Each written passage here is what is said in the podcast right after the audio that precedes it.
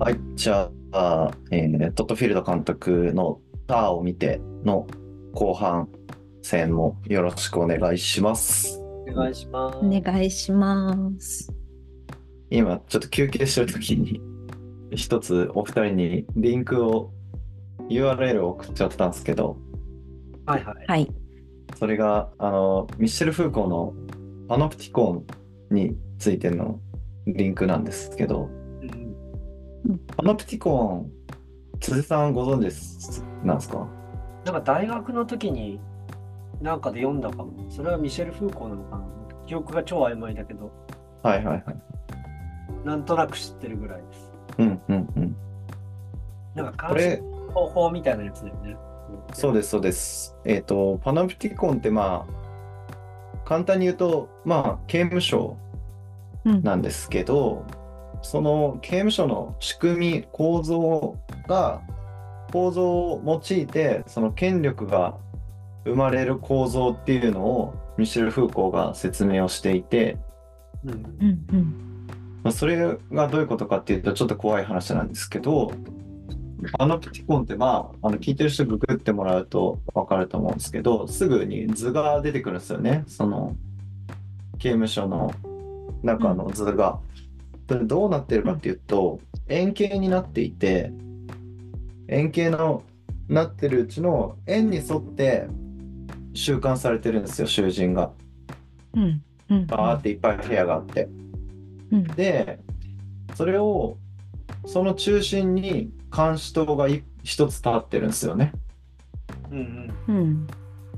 で、それはどういう仕組みかっていうと、囚人側からはその監視塔が見えないんです。へえ。あ、そうななんですね。はい、なってるんです。で、監視塔からは囚人がいてどう過ごしているのかっていうのは見えるようになってるんですよ。うんうん。そうなると何が起きるかっていうと、その監視塔に人がいてもいなくてもいいんですよ。うんうん面白い。うん。だからそれは何が起きてるかっていうと、囚人は自分で自分を勝手に律するようになるんですよね。うん。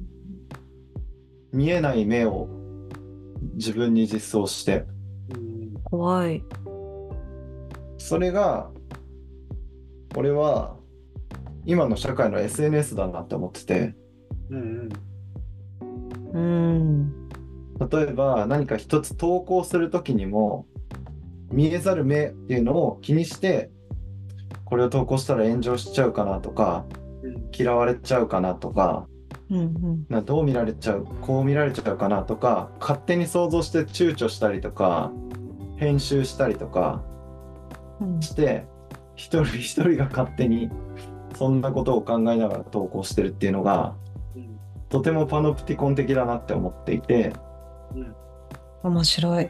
うん。そういうことで今の現代人の価値観って社会通念とかって作られていってるなって思っていてすごいそれがさっきのあのターで描かれてる、まあ、クレスタとフランチェスカがどんくらいターに嫌なことをされたかっていうのは分からないが権力者を告発するムードとかもそう社会通念にある程度影響されたものだと思うしマックスの同性愛者を嫌っていた人に対しての嫌悪感うん。とかもどういうふうに醸成されたのかっていうと、まあ、ターはお前の価値観はソーシャルメディアによって作り上げられた。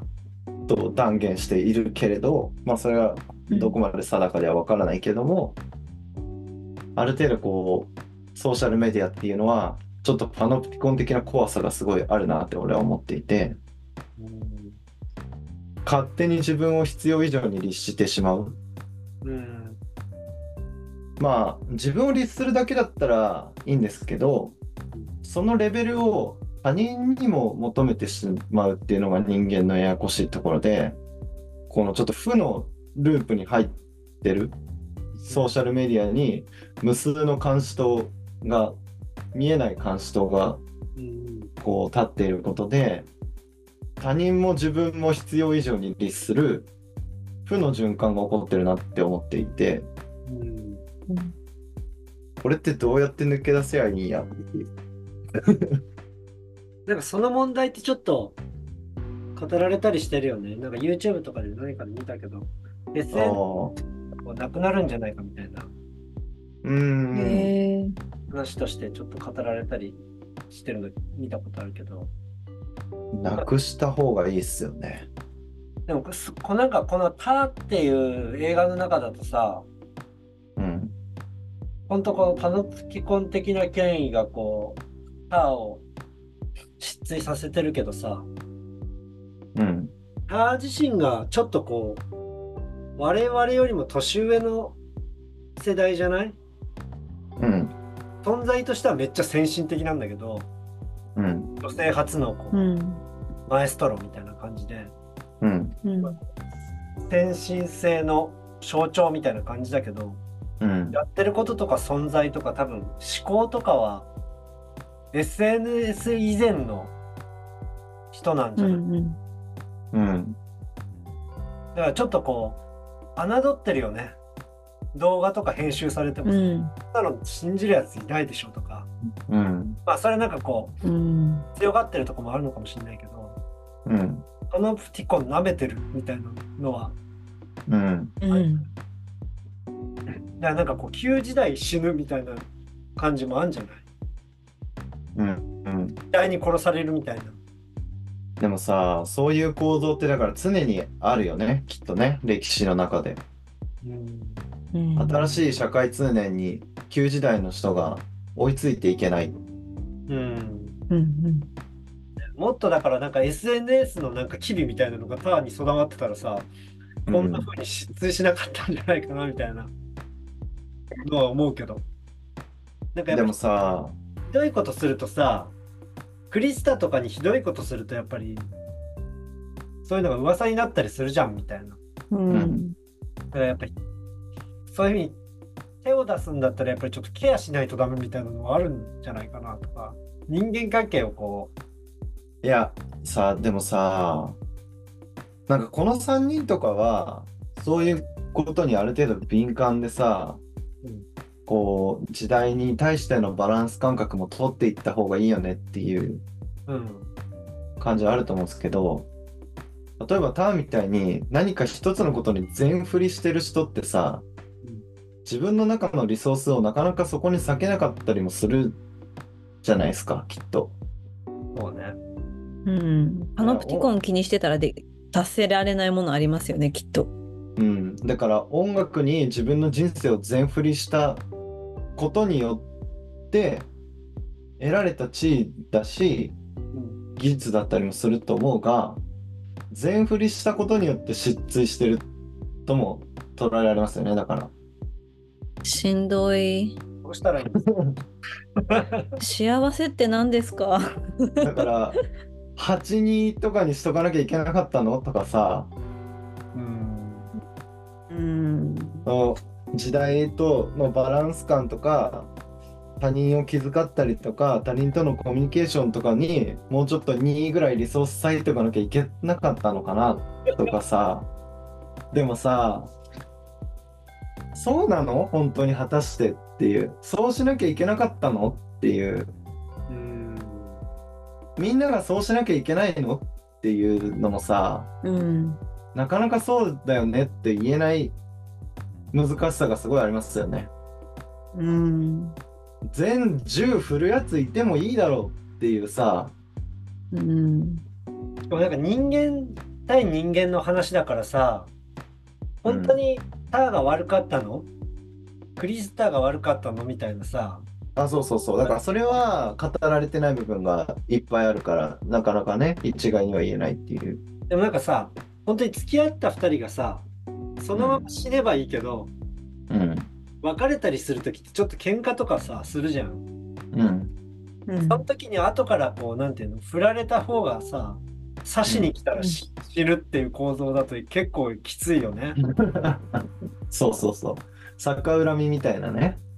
ないい時はさ、すごい仲むつまじくうまくいくんだけど、うん。なんか、アラーキーとかもそうだもんね。ちょっと前にそういうああ。アラーキーとそのうんモデルさんみたいなのがうんうん。すごいこううまくいっていろんないい作品を作ってるうん。みたいな時代があったんだけど後から考えるとあれは搾取されてたんじゃないかみたいなうん。ことをモデルさもうんでも、確かにない。うん。それってすげえむずいみたいな。なんか作詞じゃなかったとも言えないけど、100作詞だったのかって言ったらそうでもなかったりもしますもんね。そうそうそう。いやわかんないけどそうそうそう。お前が得たもんもだいぶ大きいぞっていうさ、それは多分クレスタにも言えることだと思うんだけど、うん被害の方に主軸を置きすぎじゃないかっていう。うんでもな、傷ついた気持ちも本当だったりもするんだろうしな。いや、それがこの間辻さんのが一行に機会で言ってたことにすごい通ずるんですけど、はい辻さんが、えっと、ジェーン・スーさんがポッドキャストで言ってた言葉で、うん。えっと、世界はあなたが傷つかないようにはデザインされていないっていう言葉があって、はいうん。傷ついたこと、うん傷つけられたこととか、なんか自分の不運とか被害を、なんか受け入れられ、受け入れられないと、それに対してギャーギャー言ってて人生が終わるっていう。うん確かになんかすごい真実ですね。でも今ちょっとそういうムーブメントありますよね。傷ついちゃいけないみたいな。傷つかなくて絶対いい傷つくことみたいなが、傷つくことが悪、人を傷つけることも悪っていうことに重きが置かれすぎてて、うん確かに。まあ程度もあるでしょうけど、うん。て程度の程度によって全然問題が変わっちゃうからね。いやそうですよね。だから本当に傷つくことはダメなんだけど、でもそのでも少しの、うん、あす少しの傷も与えられない権のが当たり前の権利だっていうのちょっと過度になりすぎてる場面もありますよね。全然あると思う。なんかそんな風にそんな保護された世界じゃないからね。てか自分のために出来上がってる世界じゃないから。うんまあ、てか、こんなこと言ったら本当に怒られるけどさ、傷つけられたって言って、戦ってる時間ってマジで時間の無駄なんだよな。まあでもそれも一概とは言えないな。ま あいやでも俺もそう思う。なんていうの？むまあ難しいけどねその問題によるけど、うんそう、問題による。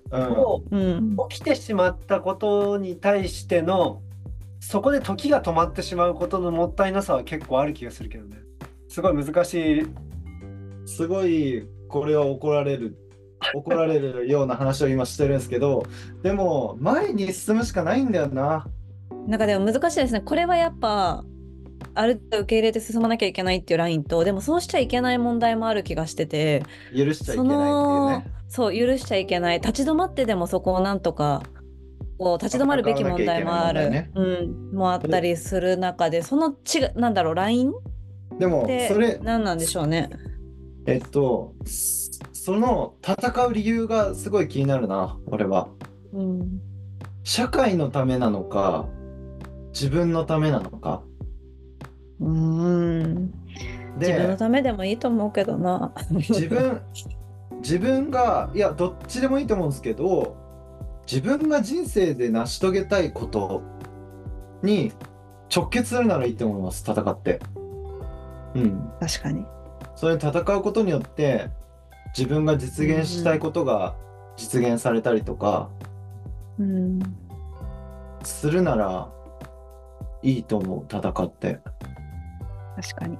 でもなんか戦うそれはあどうぞ気がするんだよな。なんか自殺したりして今回はだってもう相打ちみたいな相打ちにもなってないよね。だって自殺してるから。だから、それはだから多分、トッドフィールド監督のちょっと皮肉クレスターは社単に殺されたんじゃなくて、社会に殺されたんじゃないかっていう考え方もできるじゃないですか。苦しい。まあ社会に殺させたみたいなとこもあると思うけどね。うん。まあわかんないけど、そのどういう理由で死んでるのかもわかんないしさ。いや、だからさ、すごいですよね。あの、最近も漫画家の方が自殺されてしまったりとか、うん。松本人志さんが今ちょっといろいろ裁判でごたごたしてたりとか、いろんな話題がすごいこのターンに全てマッチしていて、本当だよね。うん。結構好きな、自分が結構好きなミュージシャンとかさ、うん、映画監督とかもさ、そういうのでこう、いなくなったり評価を落としたりとか、うん、そのシオンとかキム・ギドクとかさ、うん、コーネリアスとかもそうじゃん。うん、うん。みんな過去に何かが起きて、過去にやったことでもう糾弾されてなんかこうちょっとうん。なくなったり、勢いがなくなるみたいな。で、おそらくその人たちはみんな一芸にある程度全振りしてたような人たち、ターンみたいに。で、どこかやっぱないがしろになってしまってたところがあったっていうのは間違いないと思うんですけど、それは完全悪でそのミスによって社会的に抹殺されるっていうのはさすがに厳しすぎるだろうっていうそうだのは、うん、なんかば挽回がないみたいなのが結構俺はダメだなと思うけど、うん。もう、まあ挽回できないほどの罪みたいなのはなんかあるのかもしれないけど、うん、それはあの、森達也さんの死刑とかでもなんかそういう死刑って本があるんだけど、そういうとこでもなんかこう、うん、オウムの人が人を殺してさ、うん、この人たちが、まあ、し死刑制度に反対なわけよ。なんか反対っていうか反対とうん、賛成のなんか狭間をこう揺れ動いたりしてるのね。うん、貴さんはどっちの意見も聞いてて。で当事者のその罪を犯してしまった人が全くこう反省しないパターンもあるし明らかにもうなんか人格が変わったぐらい反省してるっていうか個別具体なんだよな、すべてが。別の人間になってしまってこの人がもう死刑になるっていうのはちょっとおかしいんじゃないかなって思えるぐらい人格が変わってしまってるみたいな人。もう均一的にこう死刑になるっていうことそうそうことなの？みたいな。人を3人殺害したっていうことでもさ全然違いますからね。そうそうそう。だから全然話が。うん。本当に悔い改めて何かできるんだったらしたいって思ってる人って違うよねっていうのは本当に違うと思うんだけどね。でもそそれはなんかここの問題とも多分共通してて人が何かこう罪を犯してしまった時にそのまま社会から退場させられるみたいなのどうなんでしょういやだからさいやこれ何の話だっけ？坂の途中の家の話か。最後にボタンを押したやつが裁かれる制度になってるっていう。話？うん。だからあ、の水野美紀さんが演じてたあのお母さん。が罪人として登場していますが果たしておのあの奥さんが100%悪かったのかどうかっていう話と一緒でそこもだから俺はすごい死刑制度には回帰的というかな思いがあったりもするんですがなんか朝日さんが最初に話してた潔癖みたいな話とかとちょっと戻ってきますね。やっぱ許しとか許容みたいなことをどこまでするのかとか何ならできるのか みたいな話とかもありますよね。だからなんかね不思議なんですよね例えば人を3人殺しちゃったみたいな人が捕まりましたで裁判やってますっていう時にいやこんなやつ許せないとかって思えるのすごいなって思ってて逆にうーん。まあね。何もそうね。ひではどこどこに立ち立ち位置どこにするかにもよるんじゃない？被害者のことを考えたら。難しい。うん被害者のことしか考えてないんだなって思っちゃう加害者の親とか辛いからなとか思うもんな。しっていうかなんかなんでそんな何も情こんな情報の少なさで許せないって言えちゃうんだろうん。とかすごい不思議に思う。うんあとなんかその判断がさっき言ってたそのパノプティコン的な思想に支配されて歪んでったりとか自分の判断が何ですか？そうそう、社会固まっちゃう通のは怖いですよね。念。そうそうそう。本当に許せないのか？みたいなうんうん、のはなんか立ち止まって考えられてない感じはあるのかもですね。なんか手手軽さみみたいなことも結構あるよね。だからそういう発言をしてしまうみたいなさ。うんうん。だから被害者の遺族とかが許せないは全然わかるんですよ。うん当たり前じゃないですか。許うん、まあ究極なんか変な話許せるとかいう場合もあると思うんですけどあのでもなんか第三者が許こ何こいつ許せないとかは意味が全くわからないっていうまあでもそういう人に溢れてるよね。うん。SNS まあでも人間だから得た情報で直感的に判断するだからことがその許多いんでしょうけどね。その許せないっていう心をもとにネットリンチとかうんがいろいろ行われてるんじゃないですか。バイトテロをしちゃった人を攻撃して特定してあれしたりとか。バイトテロなんか本当に怖い。可愛いもんだなとか言うと怒られるのかな？あれるんじゃない？え？バカだな。でもそのなんかバカさをうん笑えないなって思うもんな。自分の高校生の頃とか考えると。SNS なくてマジ良かったなっていう。いやそれで救われてる人死ぬほどいるでしょ。いるよね。だからさよくさその自分のことを棚に上げて許せない。まあ自分のことを棚に上げるとはなんかまた違って許せないことなんてそんなないと思うんだよな。うん。基本的に。うん。実まあでも被害を朝日さんだいぶ寛容な方だと思うからな。でもすごいあのこれがまたターンの話に戻ってくるんだけどこれが俺の理性の話ね。うんうん。そうですね。そう。かん感情の話はまた別でうん。例えば俺はすごい動物とかが好きだからうん。すごいあるやつが猫を虐待して殺してる動画とかを見せられたら、うん。こいつ許せないって思うと思うんですよ。うん。実被害受けてないけど俺。うん。そこが俺のそう俺の感情のところが絶対出てくるうん。なるほどだから人間ってそういうもんですよね難しい。確かに。感情と理性と権力構造と。そうでも俺はやっぱりこの作品を見てそういう俯瞰的な視点をこう改めて感じたからうん理性と感情別だなと思って。うん。そこを自覚できたのはなんかすごいいい作品だったと思ってて。そうん。俺はなんか理性では結構綺麗事言う言う言う言うんですよ。しなんかそうありたいとも思うし。うん。うん。でも実際今みたいにこう目の前に何か突きつけられた時に体が反応してしまうことっていろいろあると思うんですよ。うん。うん。多分なんか変なもうちょっとレベル下げると不倫とかも多分そうだと思うんですよね。うん。不倫なんか良くないよとか言ってる人がしちゃうとかさうんうん。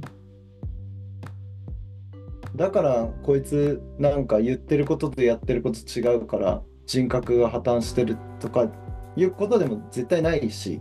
うん。うん。人間ですからね。理性と感情は逆行することは絶対ある。うん。そうね。その矛盾みたいなのはねそこに、まあでも全然見か見方が違うなきっと。あ辻さんと？うん。どうどういううん。いやそういうことはあんまり思わなかったかもああ。ああ、作品の見方がってことですね？うん違うんだ。俺結構そこがメインで刺さった感じがするな。理性と感情が違う。うん。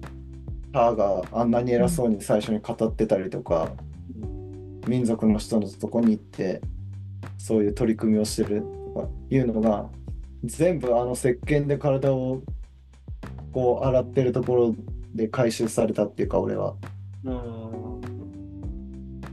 何が一番響いたかな？なんかこう、俺はしその仕事かな？仕事に対する姿勢とかがすごい、俺はいいなって思ったな。単純に。うんうん。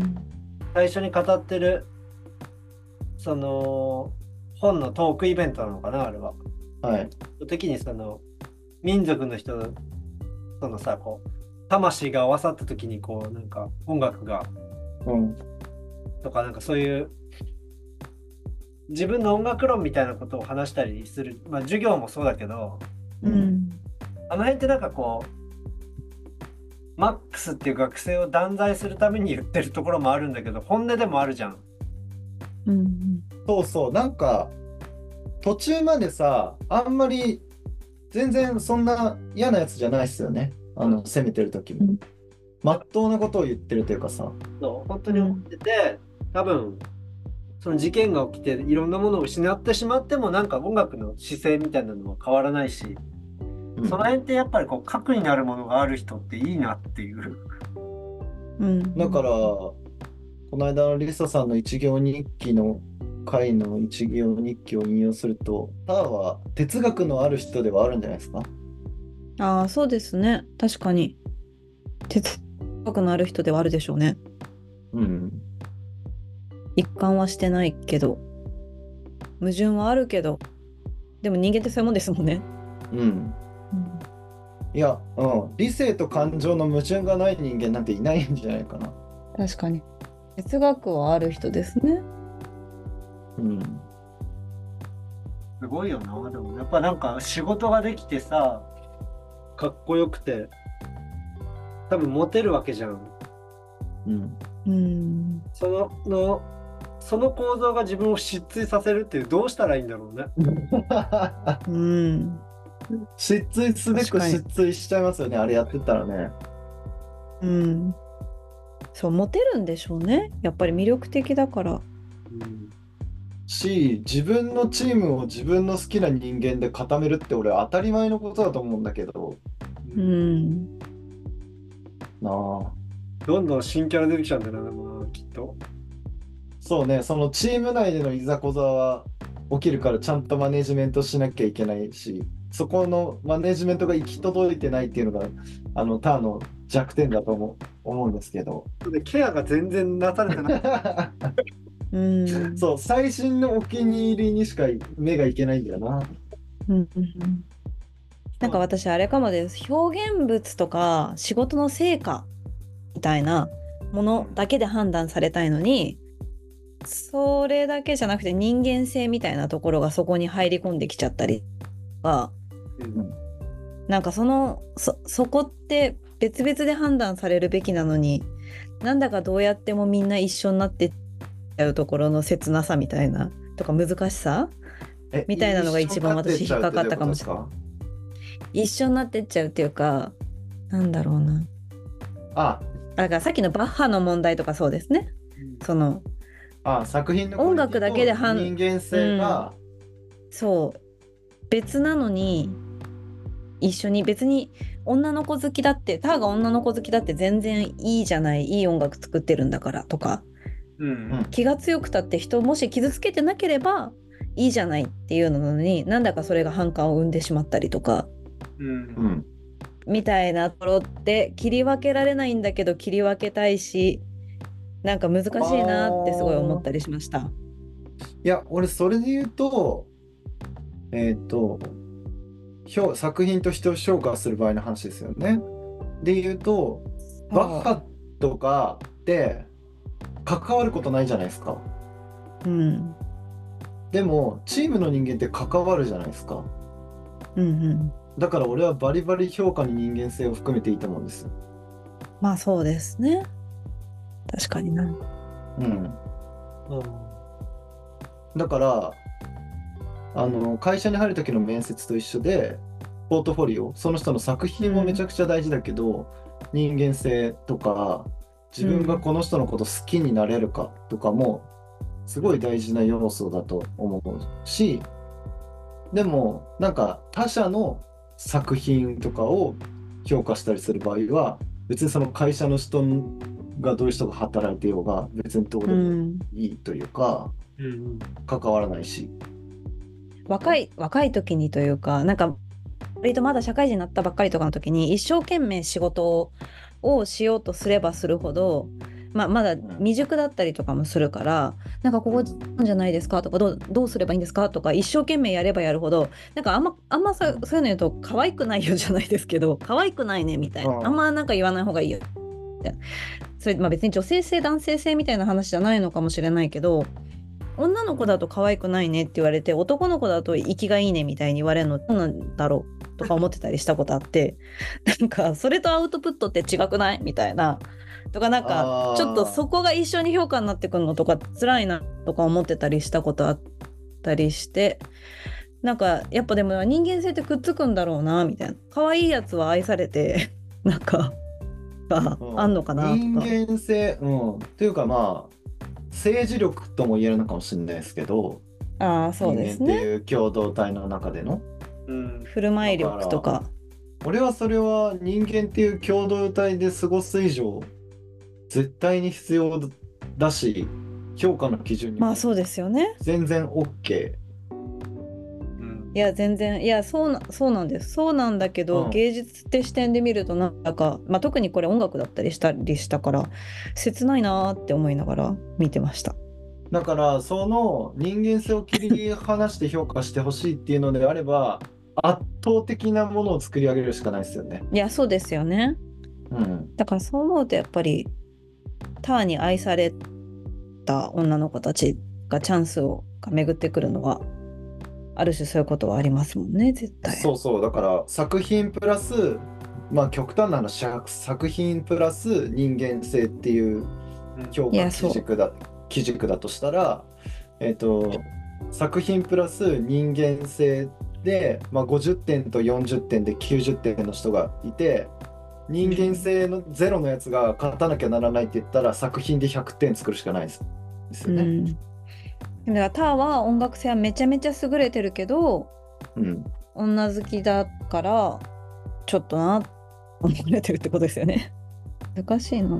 なんかその辺の結びつきが別にいいとか悪いとかじゃなくて関与するよなって思って難しいなって思いながら見てたかもです。それはもう結局切り離せないよなみたいな。そう切り離せないっていう話ですよね。うん。そうそうそう。会社とかに所属するならなおさらね。だからそう思うとやっぱ一周回ってそのバッハがどうとかって言ってるあの男の子もいやそうだよねって思うっていうかうんうんうん。そこも含め僕は嫌いだっていうのは正しい価値観というかある価値観だよねって思いながら。あれめっちゃ難しいねそれ。なんか授業の場みたいなところで作品批評をするのに、人間性の話は必要ないと思うんですよ、あれは。難しいですね。そっか、そうなのか。作品を批評するってなった時に人間性は必要ないと思まあそうですね。う。うん、確かにそれで切っちゃうと学びの機会が失われるっていうのはあるでしょうね。そうそうそう。むずくいなむずいかな？俺はあんまり難しくない。あうんあのまあつそのチームメイトとして人間性が重要であるってことはめっちゃわかるんだけどうん。そうチーム作りによるんじゃない？まあそうですね。だってこれも。あそうそうそう。それはなんか俺の確かに価値観かも。オーケストラってだって最終的な目標はさめっちゃいい音楽を作るみたいな、そうそうそうそう。そうですよね。まとめ上げられればいい話ですからね。うん、一つの音楽として。うん。だからその上でなんか自分の自分が一つの音楽として作り上げる上でもしかしたら技術より人間性の方が大事っていう人もいるかもしれないですよね。うんうんうん。それそうではすね。そこの採用権のある人の好き嫌いっていうか思想はいうんまあ場面と状況によるんでしょうね。切り離せないということは確かだろうけど。うん。切り離せないけど、もしかしたら作品性を重視する人もいるかもしれないし、うん人間性を重視する人もいるかもしれないっていう、それはなんか、社風だったりとかさ、あの、うん。その、採用する側の人間の思想でしかないのかな。うんうん。結構、その議論みたいなのあるもんね。音楽とか映画は悪くないみたいな。いや、そうそう、そうなんです。だから芸術においてっていうのが。うんだからさ、わけわかんない。だからそのね、電気グループがドラッグやってたから、もう聞きませんとかは、マジで意味わかんない。お前ら電気グループと付き合う機会ねえだろっていうさ、うん。なんか一そ緒に何かしなきゃいけないとかならわかるんだけど、うん。あ、そうそう、うんそういう説なのかもです。うん。うん。そうね。電気グループが自分の会社にいてとかならまだわかるんですよ。うんうんうん。そうですね。うん。いやーでもなんか、その理論で言うと、朝日くんのチームが、朝日くんがターみたいになることもあるよね。いや、みんな、みんなターでいいんじゃないですか？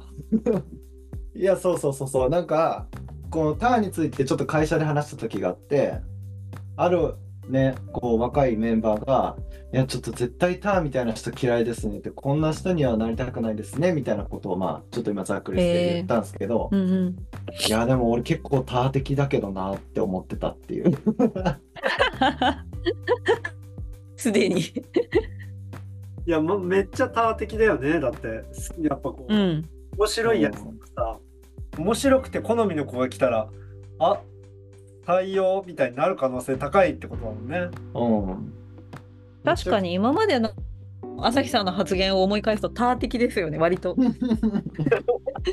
柔らかな、ハッピーなターですね。あとは権力ハッピーター。うん。あとは権力ついてくれば。うんうん。なんかハッピーターンみたいでいいです。そうですね。ハッピーター。でもだから俺はだからこそそんなに悪い風にはやっぱ見えなかったんだよな、ターが。うん。うん。なるほどね。そう、まあね、うん。そんなに自分の好みに合わせてやることがもっと悪いことってあるもんね。うん。うんだから、多分まあ唯一だからターの良くないところはこう他者とか部下に対する攻撃性みたいなところ、うん。そこさえ取り除ければ別に良かったんじゃないっていう。そうね。まあ家族のケアとかが全然ダメだからな。それはありましたね。その話もできる話題でしたね。自由確かに。奥さんね、不満そうすぎ、不満そうすぎるもんね。職場であれは辛い。職場も一緒なんだよだって。不倫見せつけられてるみたいなね。すごいよね。目の前で女連れてくんだもんだって。すごいよね。あれすごい状況だよな。でももうね、あれも分かって付き合ってるからね。うんはいはいみたいな感じなんだろうけど。ね最後切られちゃってる風だったからな。まあそれはでもしょうがないんじゃないですか。切るタイミングはもうあの奥さんに委ねられてるっていうかさ。うん。そうだよね。うん。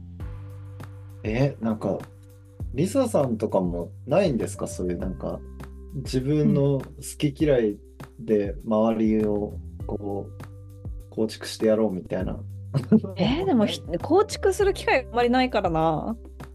いやでもさ、いや人間関係とかさ、ああ。こういう関係と。かもあるじゃないですか。うんうん。そうですね。でも最近やっとそう思うようになってきたかもですね。なんか昔は合わないって思う人ほど仲良くなれたらいいなとか、ちょっといい子だった時もあるんですけど、いい子すぎるでしょ。そん昔はねっても思ってたんですけど、最近やっとやっぱり自分が好きな人と一緒にいたいなってようやく思うようになってきました。ここ数年で。うん、だから好きな人のそばにいようとは思いますよね。なんか普通のこと言ってますけど。いやでもさ、だから面白いのがさ、そう、なんか、まあ、今のリサさんの話もそうだし、俺の思想とかのすぐ隣にある言葉は分断っていう言葉なんですよね。いやー、そうですよね。それつまんないじゃんとも思いますけどね。そうそうそう。心地いいだけで集めると。うん。まあなんか社長がイエスマンだけを自分の周りに固めるとかみたいな風とはまたちょっと違うなとはさすがにうん自分でもうん思ってるし、むしろこう歯向かってくるから面白いやつとかもうん。うんうん。そうですね。そうするし そこはなんか見失わないようにしないと老害になるぞっていう、うん。そうですね。まあでも人間的な質がそうさせるんじゃない？なんか褒められて喜ぶみたいなさ、質、そういう人もいるじゃん。うんうんそういう感じじゃないから大丈夫なんじゃない？うん、すごい褒めら褒められてると不満だからなストイック。いやだってリサさんもそうじゃないそうじゃないですかえ、私は褒められたいですよ。いや、不満じゃない褒められたい。いや、褒められてるけど、いや、うんそんなクオリティ達してないの自分が一番分かってるっていうかさ、それはある。でしょ？それはすごいあだからすけど。はなんい。で毎回この程度のクオリティでこいつら褒めてくれるんだろうだと、ああ、そういうのはある。ぱそう、不満なんですよ、それだと。うん、そうかもしれないですね。だから、その程度で褒めてくる人、いつも褒めてくる人は周りに置きたくないっていうのは、だから、そういう意味ではあんります。怖くなる。うんうん。そうなんだよな。まあね、ターンみたいになれるもんだったらね、なってみたいけどね、一回。大変ですよ、あの人生は。でもあそこまでさ、行くのすごいよね。だってもういや、すごい。トップってことだもんね。なんかもう全てを手に入れたみうたいな。ん。得るには失うものもあるんですね。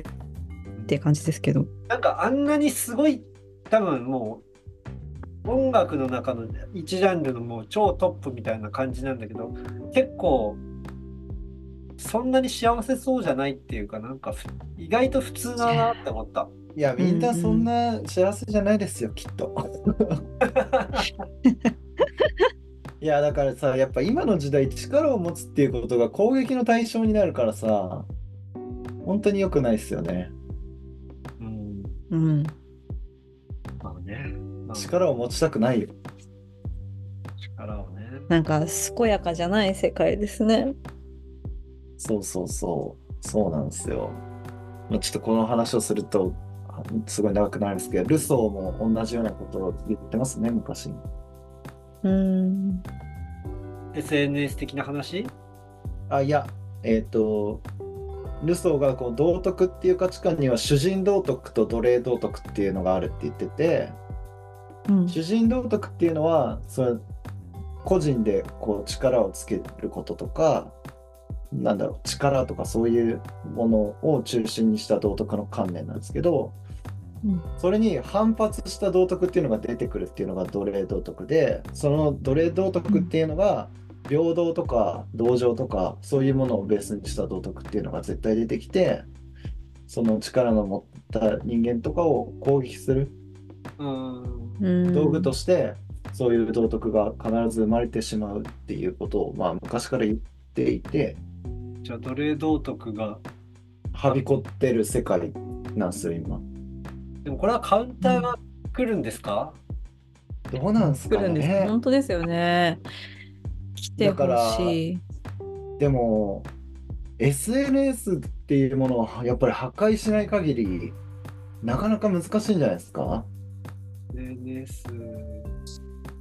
どうしたらいいの？もうでも、無理くないですか？もう限界まで怖いとこに来てる感じしますよね。なんか法律で取り締まったりする国もあるんでしょ？あー年齢制限とかはあるとこあるって言いますよね。アメリカでも州によっては何歳以下は SNS 使えなかったりするんじゃなかったっけな。その子供子供用の SNS みたいなのしか使えないみたいな。うん。なんかあの YouTuber の、YouTuber っていうか、クレイジージャーニーとかのさ、丸山ゴンザレスっていう人がはいはい。言ってたんだけど、日本のツイッターとかめっちゃ言葉が軽い気がするみたいな話してて、結構みんな匿名でなんかいろんな人を非難したりとか、うんうん。なんかこうバンバン自由に発言してるけど、例えばなんかメキシコとかギャングがすごいうん。ところとかで、そういうなんか不用意な発言すると、そうそうリアルで殺されちゃったりするから、特定されて殺されちゃうんですよね。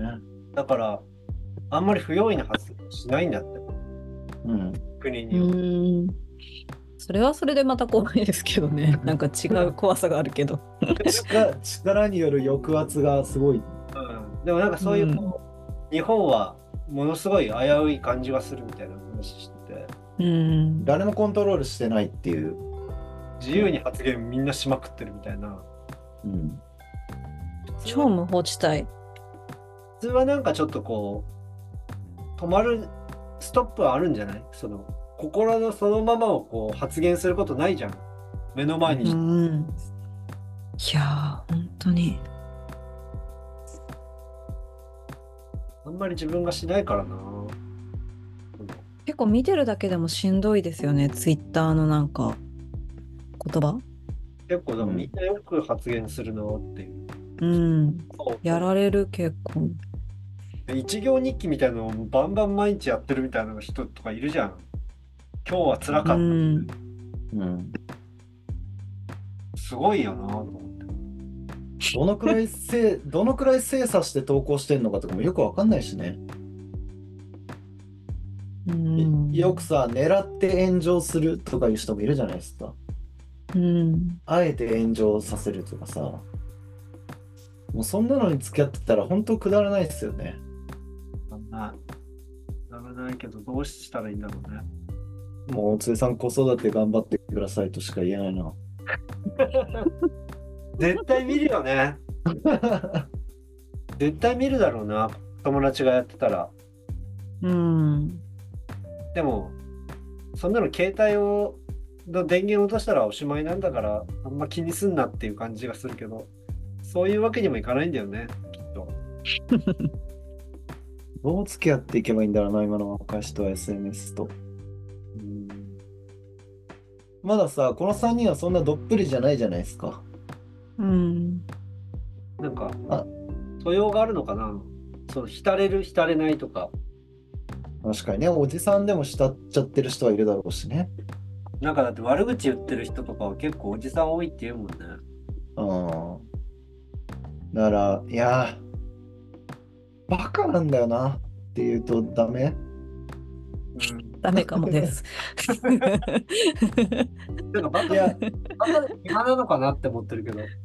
えそう、そうだと思うんだよな。コードをまたげてない人たちでしょだって。しかもなんか本当に本気出して訴えようとすると訴えられたりするじゃん。そう。てか本当にさ、誹謗中傷とかで訴えられてるやつのダサさ、尋常じゃないじゃないですか。尋常じゃない。普通に訴えられるんだもんね。だって開示してって言ったら。うん。だから、マジでやめた方がいいんだよな。まあそういう人たちにも挽回のチャンスを与えたいですけどね。確かに。許し。許しが大事な社会になってほしいな。うん。ということで、なんかお二人言い残したことないですか？ないです。難しい。なんかいろいろ考えちゃいますね。テーマが多すぎて。うん。でもやっぱりね、もういつも同じ結論になるけど、何事もやっぱ自覚することが大事ですね。うん。またでも今回もちょっとジャンプできたんじゃないですか？ちょっといつもと、まあ、連動もしつつもうん。少し違う視点だよね。そうですね。なかなかこう、権力とかそういう話とかうん。うについんてはあまり触れてこなかったテーマかもね。うん、SNS の構造の話とか。はあ、だってもう登場した瞬間にもうなんか完成してるんだもん。継続とかもう全部。確かに確かに。確かに。飛び越えてた。継続するコツとか読まなくていい人だもんね。うん、最終形態になってたから、そっか。わえ、私と頑張って、頑張るとああなるってこと？ああなるかもしれない。でもあれの、なんかターが抜け落ちちゃったところが抜け落ちないようにするのが私との取り組みそうですねあうん。ケアが大事だね。うん。確かに。このストイックな感じも摂取してよかったかもですね。うん、あのストイックな感じに憧れるのは全然ありなんじゃないですかね。うん。うん。感じで、はい。トットフィード監督のターの回は、こんな感じでじゃあ終わろうと思います。はーい。はい。面白かったです。はい、次回もよろしくお願いします。ありがとうございましありがとうございまたし。た。